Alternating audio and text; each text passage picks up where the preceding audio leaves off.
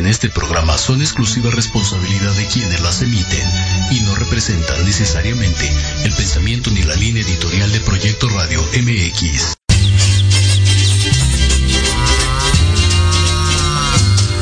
Caminito de la escuela, apurando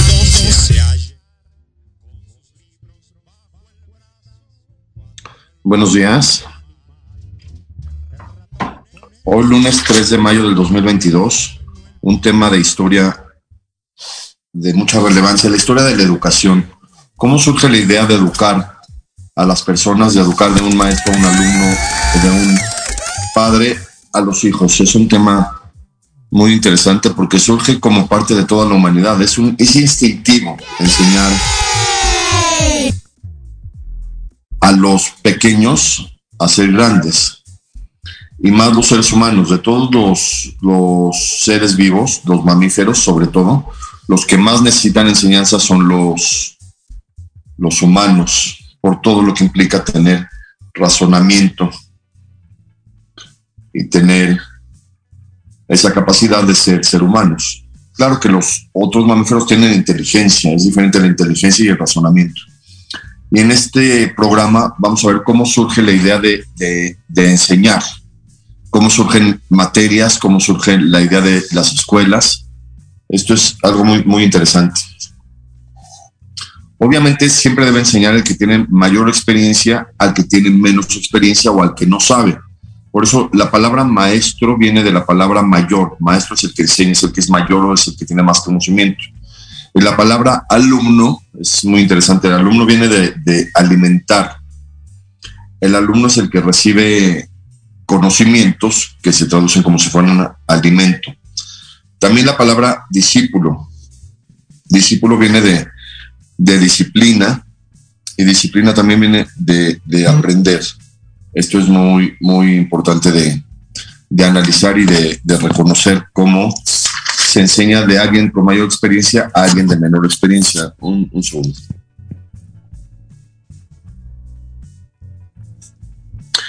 Y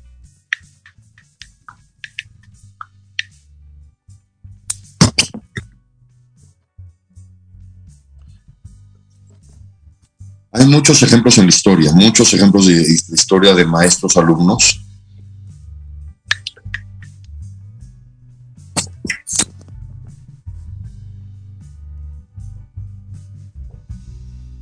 y esto se, ha visto de una manera muy interesante, sobre todo en Grecia.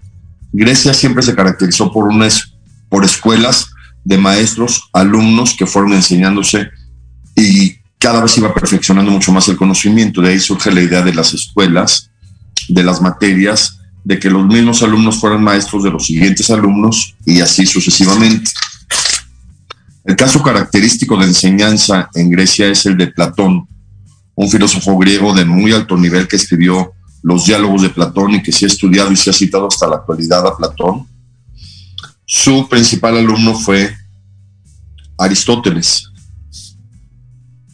Y lo más interesante que Aristóteles fue llamado por la familia de, Alejandro Magno para que él educara a Alejandro Magno, que fue el gran conquistador de Grecia y un hombre muy admirado por su capacidad de, liderazgo, Alejandro Magno,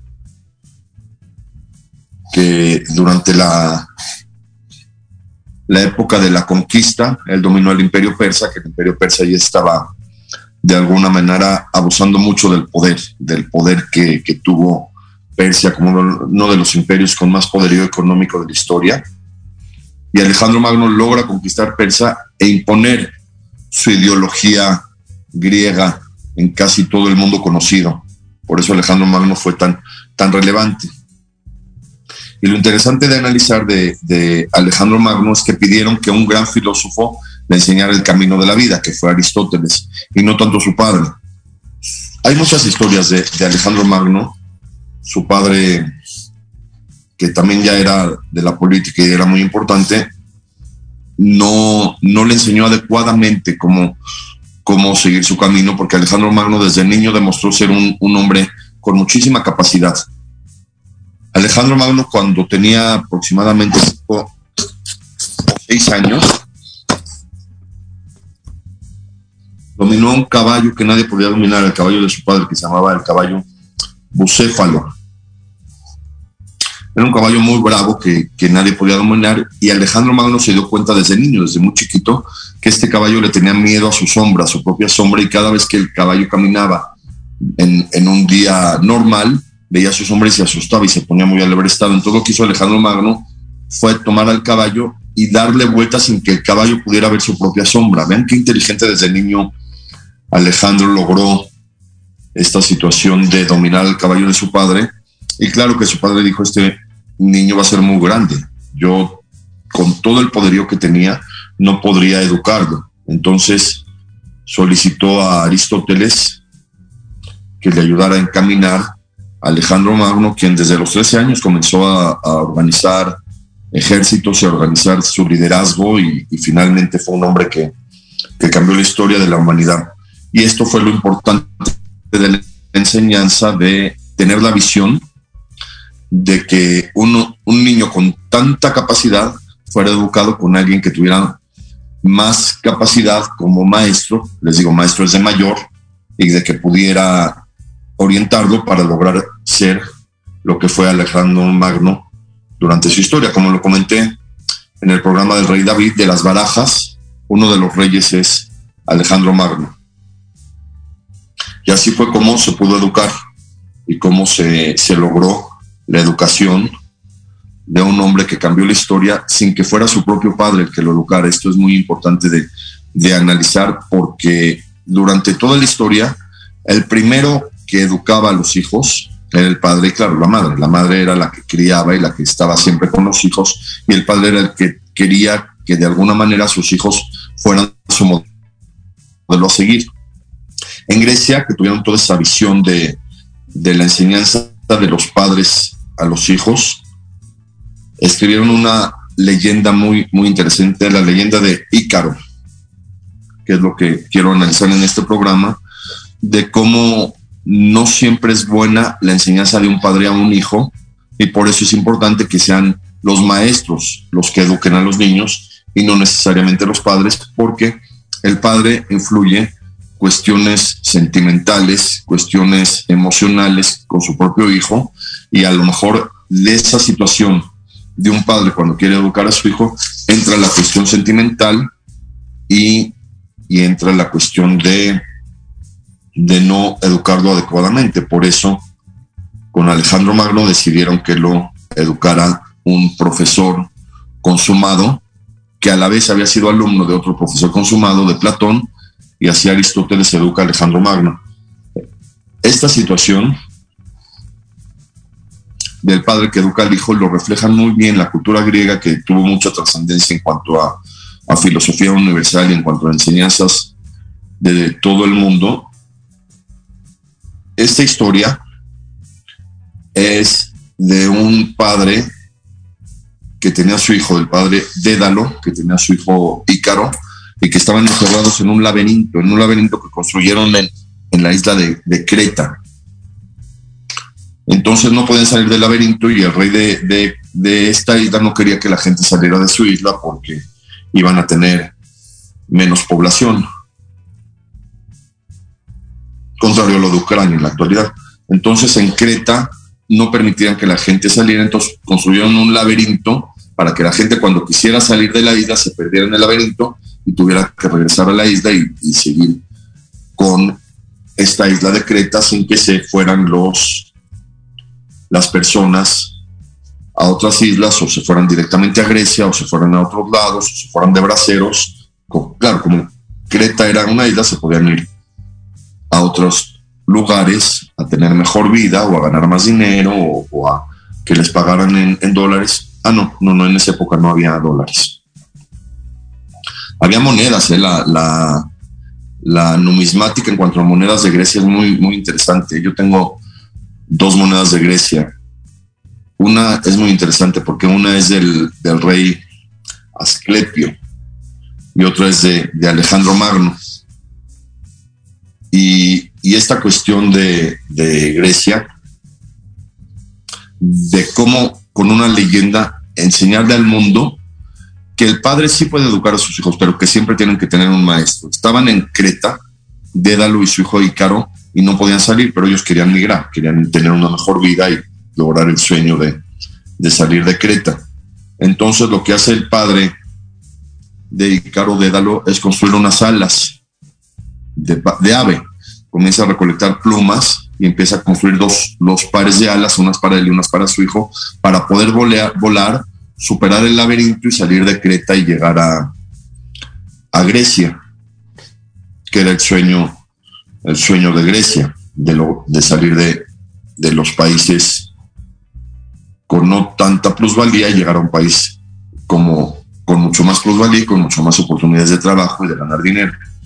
Entonces construye dos pares de alas, pero utiliza para pegar las plumas cera, cera de que se conocía. La cera se conoce desde casi toda la historia de la humanidad. La cera se obtenía de, de los panales de las abejas, se obtenía la cera y se hacían velas y así se alumbraba. Entonces con esa misma cera empezó a pegar las plumas y el gran error de Dédalo fue no enseñarle correctamente a su hijo que si volaba muy alto, el calor al, al volar tan alto podía derretir la cera y caer y fue precisamente lo que pasó, el error de esta gran historia, leyenda de Ícaro, fue que el padre no educó a su hijo adecuadamente para enseñarlo a volar con las alas que al parecer eran alas perfectas, podían volar como aves con esas alas, pero no le enseñó que si volaba muy alto, la, la cera se iba a derretir con el sol y es lo que pasó, se derrite la cera de las alas de Ícaro y cae. Y ya no logran escapar la idea de esta novela es enseñar al mundo que los padres no solo se tienen que reflejar con sus hijos con sentimiento, lo que quería el padre de Ícaro era que salieran y que él como joven tuviera mucho mejores oportunidades al salir de Creta, pero no le explicó formalmente que las alas se podían derretir si volaba muy alto. Y claro que un muchacho joven con muchas expectativas, con muchas ganas de vivir, con mucha adrenalina en su cuerpo, lo que quería era volar y volar muy alto.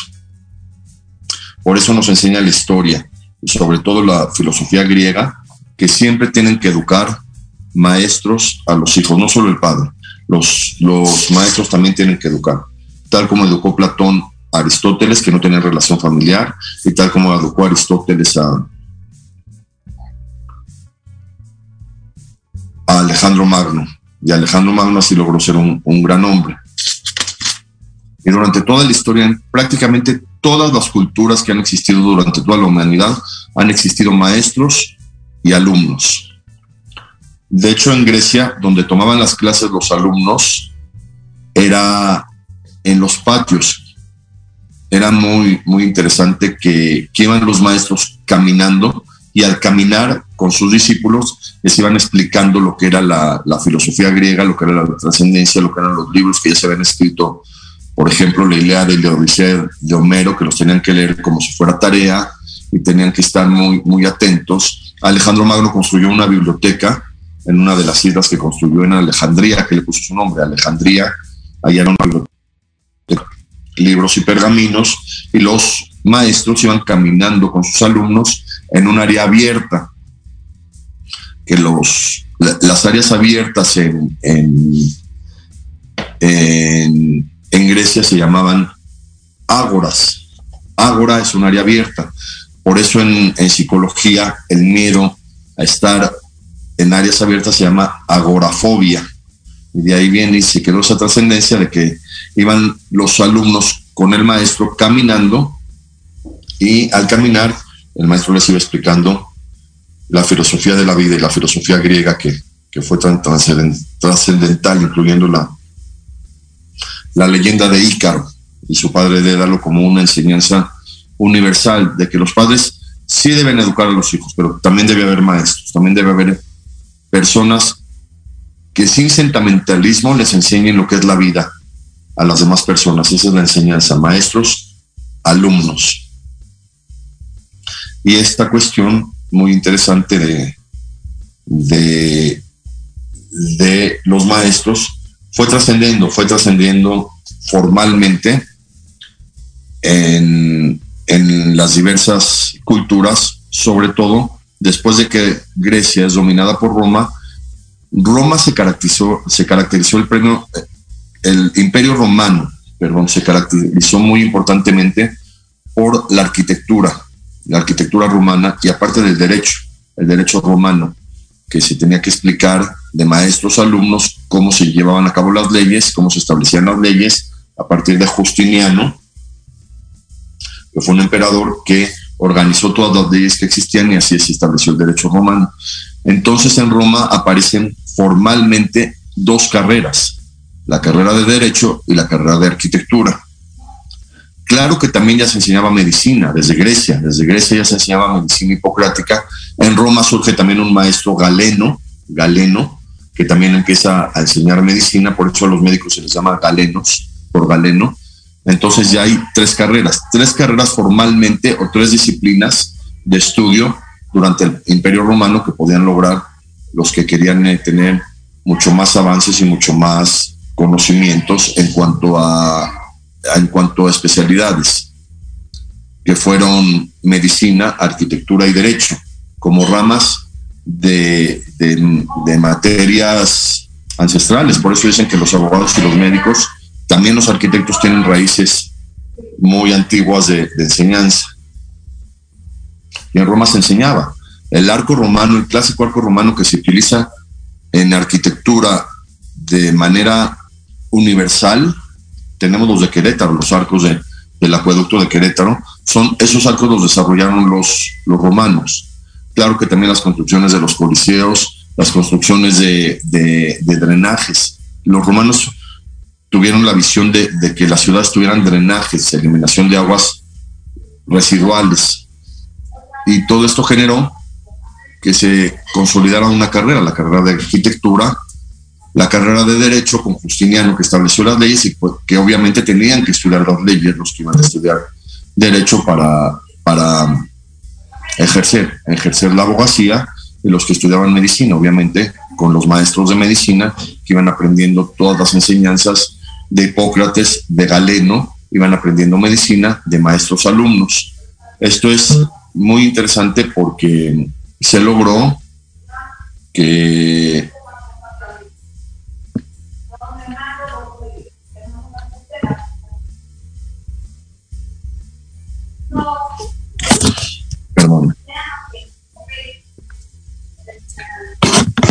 que la enseñanza hubiera tenido, caminos, caminos de, estudio, y de ahí surge la vocación. La vocación es, vocación significa inclinarse, tener una vocación significa inclinarse por algo, y desde esa época de Roma, allí existía la tendencia de, de que una persona podía decidir lo que quisiera estudiar por medio de, de esta vocación, porque no, no, era lo mismo estudiar arquitectura que estudiar derecho, que estudiar medicina, y esto logró que las personas en base a su personalidad, en base a sus características físicas, en base a sus potenciales, a sus talentos, pudieran escoger lo que querían estudiar. Y así comenzaron otras carreras posteriormente que fuimos perfeccionando durante toda la humanidad, por ejemplo, la historia de, la astronomía. Es muy interesante cómo se empezaron a, conocer los fenómenos del universo y comenzó una carrera formal de estudiar cómo los, los planetas se mueven. Y esto surge muy interesante con la escuela de Nicolás Copérnico, que después siguió Galileo. Después de la astronomía surge la física. Las matemáticas también surgen desde los griegos, desde, desde Pitágoras y desde Arquímedes. Y así empezamos a comenzar a tener todas las ramas de educación en base a la vocación de cada persona y en base a la personalidad de cada persona. La personalidad es muy importante en cuanto a la decisión de las personas para lograr lo que tienen que lograr en la vida. La personalidad es la manera de ser de cada quien. Tiene dos componentes. Esto lo quiero comentar aquí para entender cómo se logra elegir un camino y al elegir un camino, elegir una profesión. La personalidad tiene dos componentes principales, que son carácter y temperamento. El temperamento, que es la manera de ser formalmente, es muy interesante, es hereditario, el temperamento. Se sabe, se sabe que los hijos son muy parecidos al papá, a la mamá, dependiendo las características dominantes o recesivas que, que tiene cada persona. Es, el temperamento es la, la manera de ser de una persona en base a la herencia. El temperamento es hereditario. Por eso sí es importante que el padre y la madre eduquen a los hijos, porque esa parte de la personalidad, que es el temperamento, es muy similar al padre o a la madre. Eso sí, sí, sí se sabe desde hace mucho y, y lo vemos durante toda la historia. Los hijos de los científicos generalmente tienen esa capacidad científica, los hijos de los políticos tienen esa capacidad política, los hijos de los médicos tienen esa capacidad intelectual y así es el temperamento. La otra parte de la personalidad es el carácter. Carácter viene de la raíz griega esculpir. El carácter de la persona sí se va adquiriendo durante el tiempo y sí se va madurando y sí se va manifestando durante toda la vida. El carácter es lo que se tiene que educar en las escuelas, es lo que se tiene que educar por personas ajenas a la familia porque el carácter no depende de la herencia, el carácter depende de lo que va viviendo una persona, de lo que va adquiriendo durante la vida y de los conocimientos que va adquiriendo.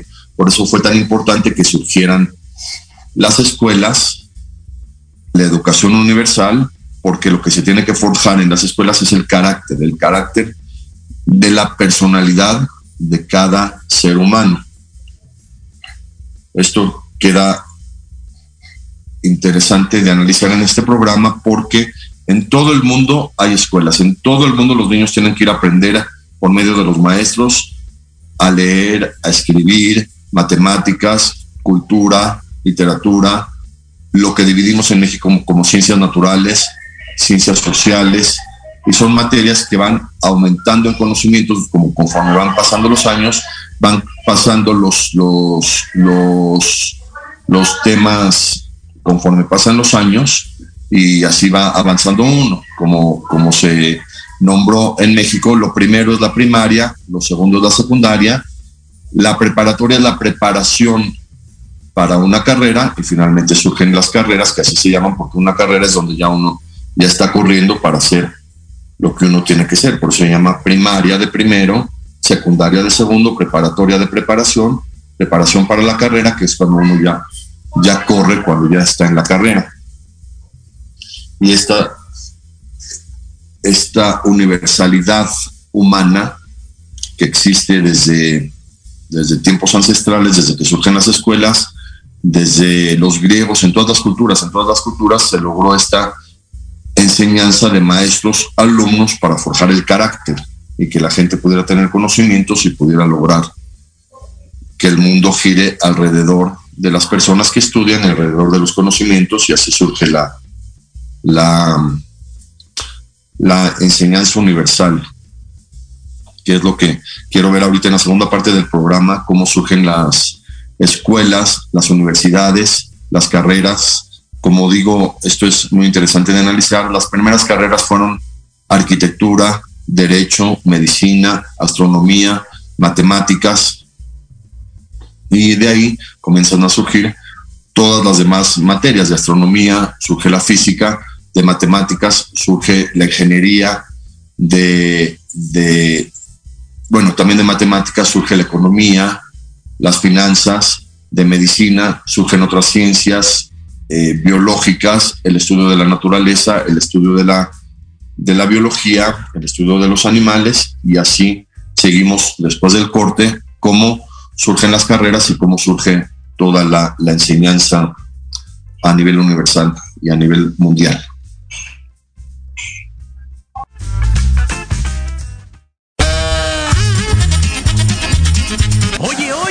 ¿A dónde vas? ¿Quién, yo? Vamos a un corte rapidísimo y regresamos. Se va a poner interesante. Quédate en casa y escucha la programación de Proyecto Radio MX con sentido social. ¡Uh, la, la chulada!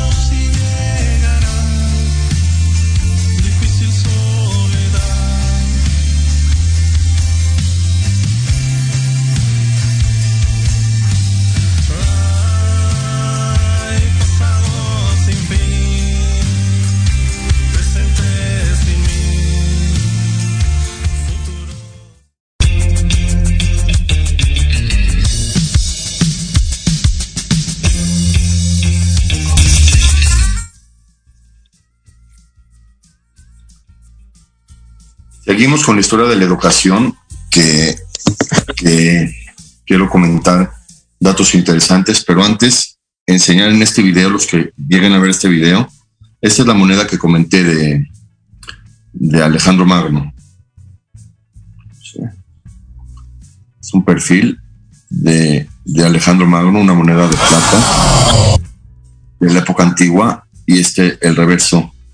Ven qué interesante, se utilizaba el águila, un águila casi casi de perfil, muy parecida a la de México, ¿no? Claro que nuestro escudo nacional incluye a, a la serpiente y al nopal.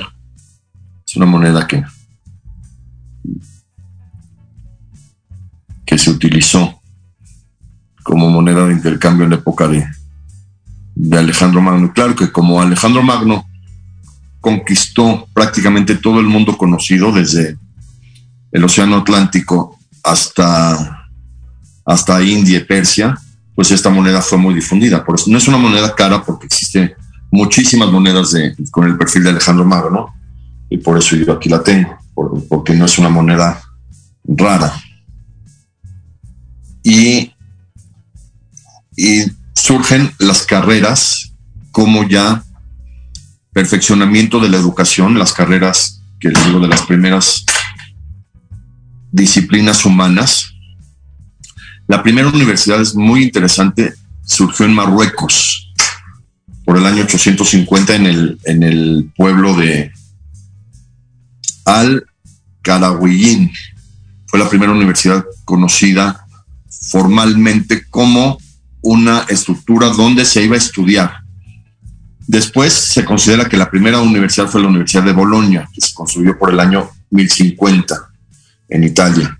Pero esto es muy interesante porque Marruecos era un país árabe y todo lo que surgió como cultura árabe surgió como también enseñanzas, enseñanzas muy, muy trascendentales. Todos sabemos que los árabes fueron los que fundaron el álgebra, que es la base de, de, muchas tendencias matemáticas, y la alquimia, tanto álgebra como alquimia, son palabras árabes, también almohada es palabra árabe, también alcohol es palabra árabe, también ojalá es palabra árabe que seguimos utilizando por todo el tiempo que vivieron los árabes en España y en estas ciudades. Marruecos era muy cerca de España, era nada más cruzar el, estrecho del mar Mediterráneo y en Marruecos, que fue una potencia mundial cultural hasta ahora. Hasta ahora Marruecos se considera muy importante en cuanto a trascendencia cultural. Se funda esta primera universidad por el año 850 de nuestra era, donde se enseñaba la, cultura árabe, que les digo, la cultura árabe tenía mucha trascendencia en cuanto a, enseñanza de, muchas materias, incluyendo, claro que arquitectura. Todos conocemos la arquitectura árabe que después utilizó el Imperio Otomano, que son las mezquitas, la cúpula redonda que existe en, en, en Rusia. La, Moscú, si ustedes ven, la arquitectura es árabe. Esta cultura de, de las mezquitas o de, o los techos redondos es totalmente arquitectura árabe. También, claro, obviamente las matemáticas con el álgebra. También, por eso el libro de álgebra en México que todos usamos es Al-Baldor, ¿no? que también es un nombre árabe. Y medicina. Es muy importante, surge la medicina árabe como un principio universal de conocimiento que retoma toda la medicina hipocrática, toda la medicina de Galeno, y un médico árabe de mucha trascendencia fue Avicena. Y Avicena estableció un tratado, el Tratado de Avicena, donde este, completó todo el conocimiento de medicina que, que existía. Eso se llama compiló, una compilación de todos los conocimientos de medicina, los estableció Avicena y se enseñaba en esta Universidad de Marruecos esta enseñanza de medicina, de arquitectura, les digo la arquitectura que después trascendió en el Imperio Otomano, las matemáticas, el álgebra, la química, la alquimia, se estudiaba mucho astronomía, los árabes conocían mucho astronomía.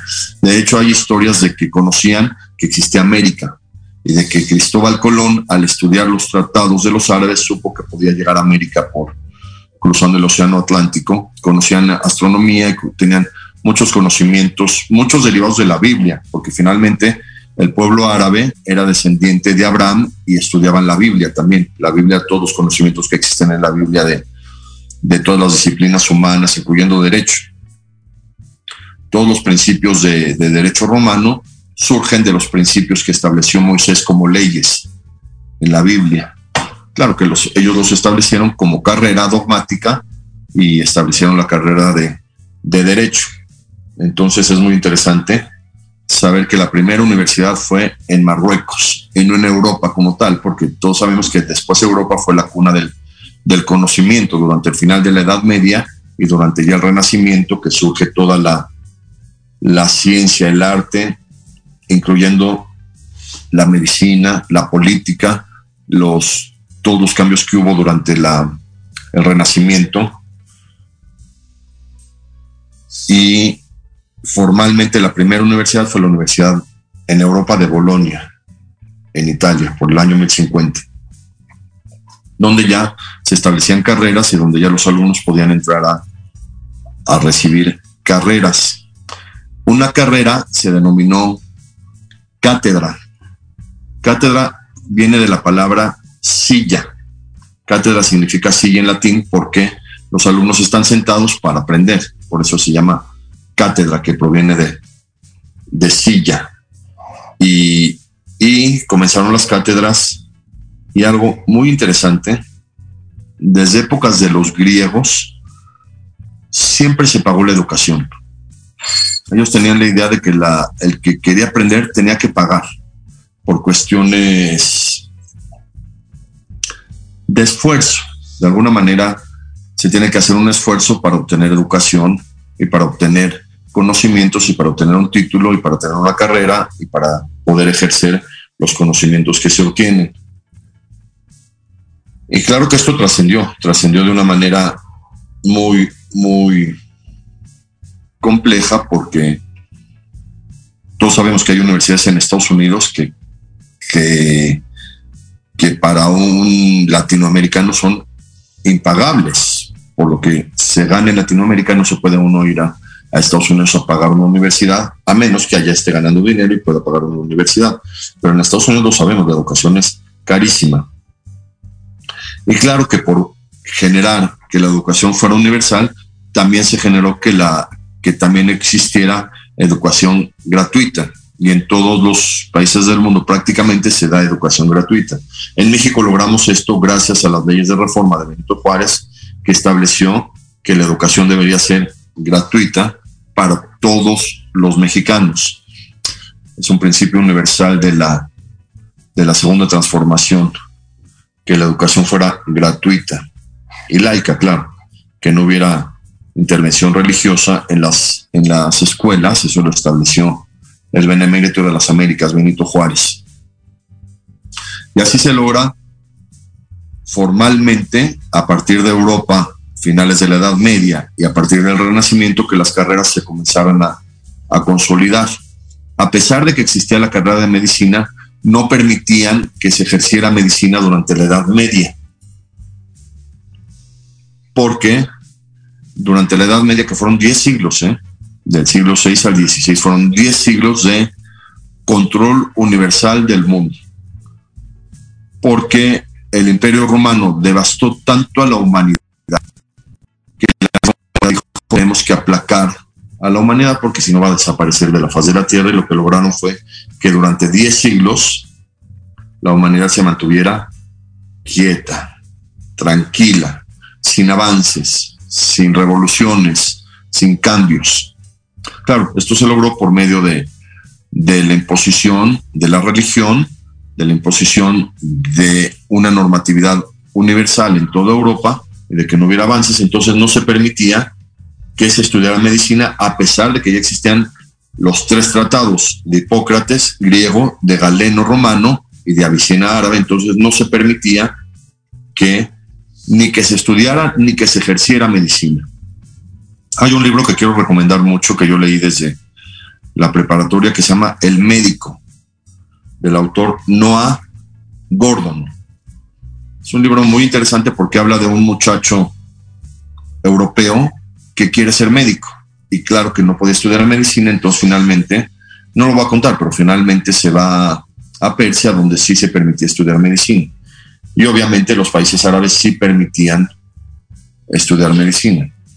Y, lo que quedaba del imperio persa, que, todavía existía, a pesar de que Alejandro Magno había dominado Persia.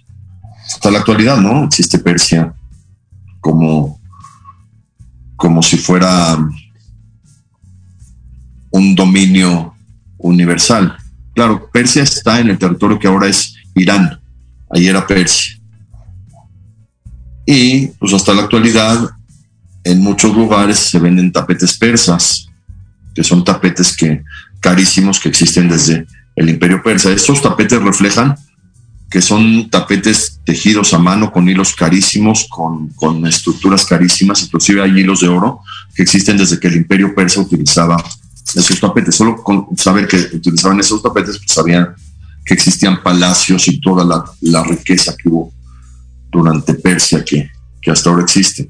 El cantante de rock, Freddie Mercury, el vocalista de, de Queen, quien desafortunadamente falleció por la epidemia de, SIDA. Su mamá era de origen persa, él siempre lo dijo que tenía sangre persa. Su papá era un soldado americano que al ir a territorio, no me acuerdo si fue en Irán, no me acuerdo dónde conoció a la mamá de, de, Freddie Mercury, se casaron, tuvieron a Freddie y así logramos tener toda la cultura de, de Queen, incluyendo We Are the Champions, somos los campeones. Y no se permitía estudiar medicina en Europa y este joven, les digo del libro El médico de Noah Gordon, quería ser médico, quería ser médico, estudiar medicina, ejercer la medicina y, lo logra yendo a estudiar a, a países que todavía estaban con dominio persa. Y, y, en la actualidad, afortunadamente, la carrera de medicina se universalizó y prácticamente en cualquier país del mundo, incluyendo los, los países con más arraigo cultural, como muchos países de África, incluyendo Nigeria, Etiopía, se puede estudiar medicina y ejercer medicina.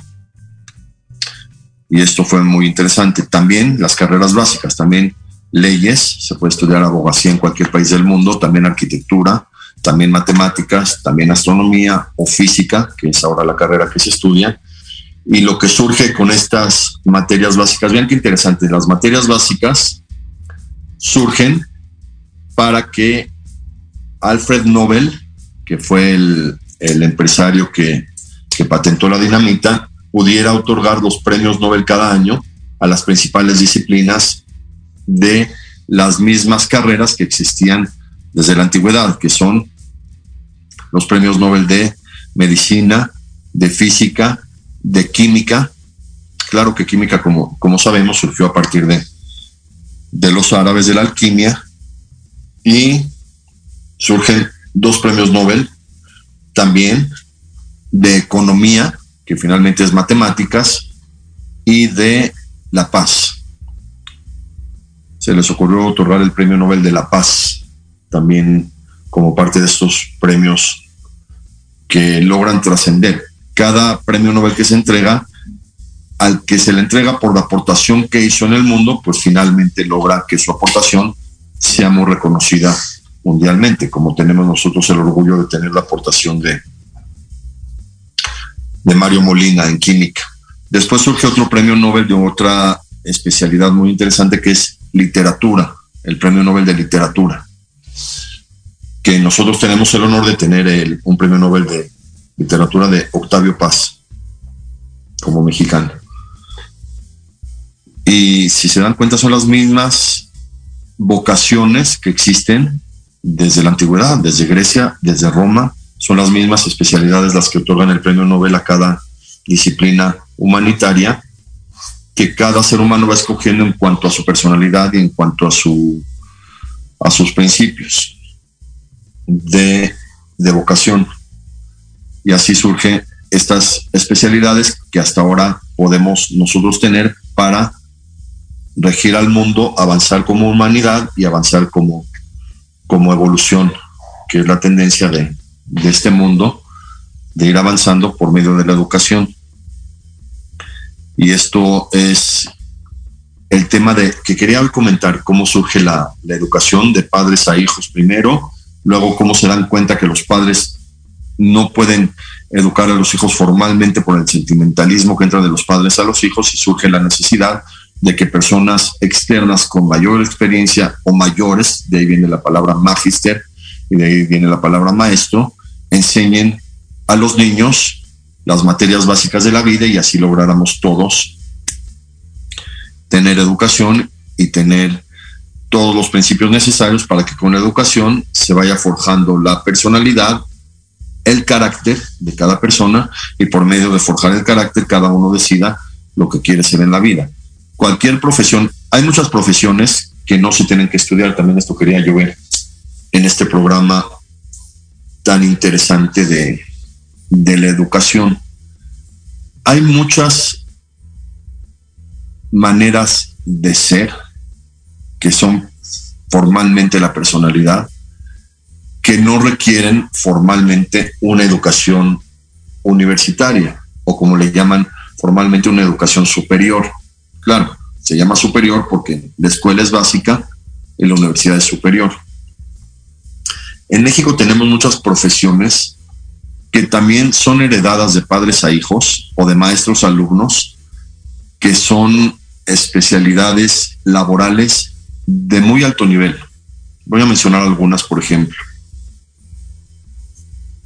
Los tortilleros, los que hacen tortillas. No es fácil, ¿eh? No crean que es tomar el, el, el maíz, triturarlo, hacer masa y hacer tortillas. Es un arte hacer tortillas. ¿eh? Y esto también se verá heredando. Esto también es muy, mucho de, de maestros alumnos o de padres a hijos, los que hacen tortillas. Y, todos sabemos que hay tortillerías que les quedan mejor las tortillas que otras. Es muy interesante esta situación de, de los que hacen tortillas en México, como es una profesión, además de histórica y trascendental en México, es una profesión que se tiene que enseñar de padres a hijos o, o, o, de familia, generalmente son familias. Otra familia de que se dedican a una profesión muy interesante son los, los cerrajeros.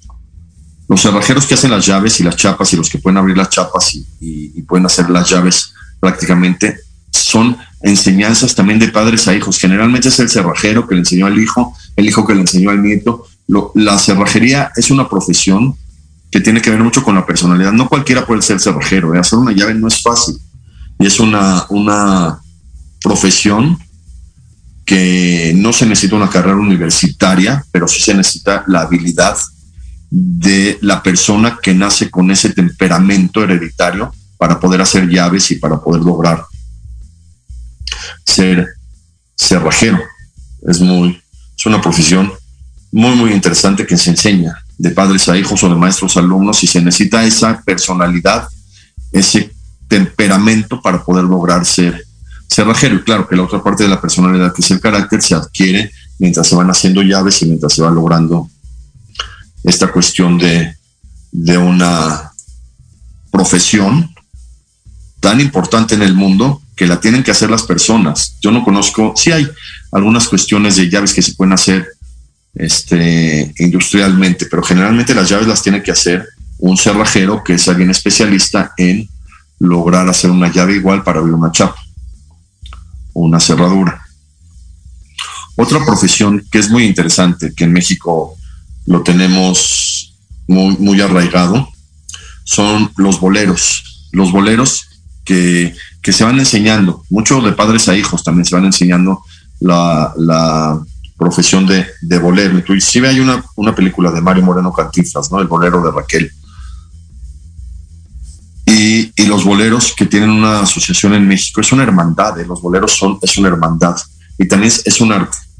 Dejar bien boleados unos zapatos es un arte. Todos conocemos ¿eh? boleros que tienen fama, que tienen colas para que, que voleen los zapatos y que los dejen prácticamente como, como nuevos. México en alguna época fue una potencia mundial en fabricación de zapatos.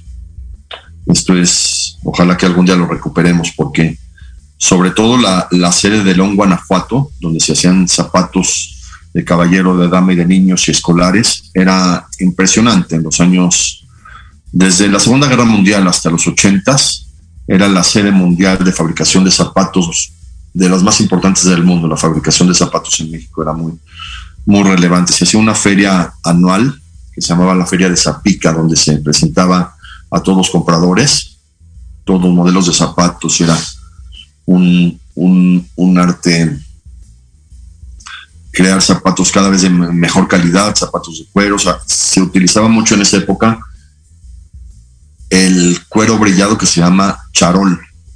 Le gustaba mucho a los jefes de policía, no sé, usar zapatos de charol. El general Durazo utilizaba zapatos de charol con tacón de, de madera. Era, era otra época de México cuando había esa capacidad de, de fabricación y México era potencia mundial en fabricación de zapatos. Claro, hasta que surgen los grandes imperios fabricadores de zapatos, incluyendo China, que podían hacer 10 pares de zapatos, claro, de mucho menor calidad que los zapatos de México, de México pero por el precio de uno de México de piel de, de vacuno, de suela de también de vacuno, se llamaba suela de cuero, y, y era una calidad impresionante. Les digo, hasta que la segunda revolución industrial, que fue la revolución de China, logró que, que México perdiera esa capacidad industrial de ser potencia mundial en fabricación de zapatos, que también la profesión de, zapat de zapateros era una profesión muy, muy importante que se enseñaba también de padres a hijos y que se necesitaba cierta vocación para lograr ser un buen zapatero y lograr crear un buen zapato hasta ahora. Hasta ahora todo el mundo conocemos los que arreglan zapatos, que en México le llamamos de una manera muy respetuosa y muy interesante el zapatero remendón, porque hace remedia los zapatos y, y es gente que tiene esa capacidad. No cualquiera puede arreglar un zapato, coserle la suela, arreglarlo, reconstruirlo. Es también una profesión que no es una carrera universitaria, no es una carrera superior, pero que es una carrera que se necesita esa capacidad de personalidad para poder ser un buen, un buen zapatero y arreglar los zapatos, por eso es la frase humana tan trascendental que zapatero a tus zapatos. Lo que sabes hacer, hazlo. Si no lo sabes hacer, no lo hagas. Si no eres zapatero, no arregles zapatos. Si eres zapatero, si arreglas zapatos. Si no eres político, no hagas política. Si, si eres político, si haz política. Si no eres médico, no cures. Si eres médico, si cura. Por eso es ahorita tanto el problema por el COVID, porque todo el mundo se cree médico. Si no eres crítico, no critiques. Si, si eres crítico, sí critica. Ese es el gran problema de las redes sociales, sobre todo de Twitter, que todo el mundo critica sin ser crítico.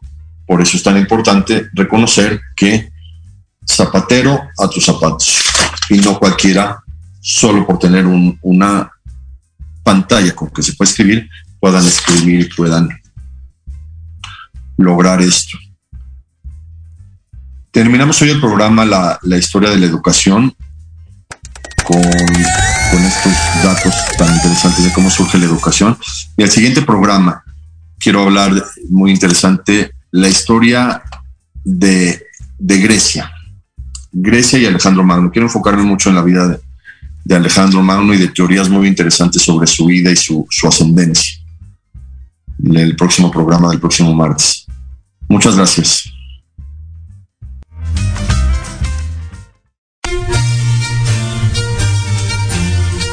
Esto fue una emisión más de Historia en general. Te esperamos la próxima semana para seguir compartiendo y conociendo más datos históricos de México y del mundo.